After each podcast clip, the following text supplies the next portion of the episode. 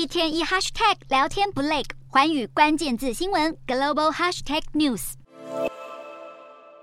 加拿大临近多伦多的克劳福湖，十一号经科学团队鉴定，湖底沉积物的放射物质可以证明地球在大约七十年前就进入了新的地质篇章——人类世。因为湖面小且深度非常深，意味着克劳福湖湖底的水不容易受到扰动，提供了绝佳的沉积环境，层层记录过去数千年的环境变化。科学家也得以分析人类对地球造成的各种影响。从克劳福湖湖底采集的沉积物核心简体中，已经找到塑胶微地、燃烧石油、煤炭引发的飞灰以及核弹试爆的残渣。不过，目前对于人类世的划分，国际上仍没有定论。地质学界兴起对人类世的探讨，凸显人类对地球环境方方面面的影响已经越趋明显。人类所制造的科技沉积物，甚至已经刻画在地球的年轮当中，成为环境破坏的惊人证据。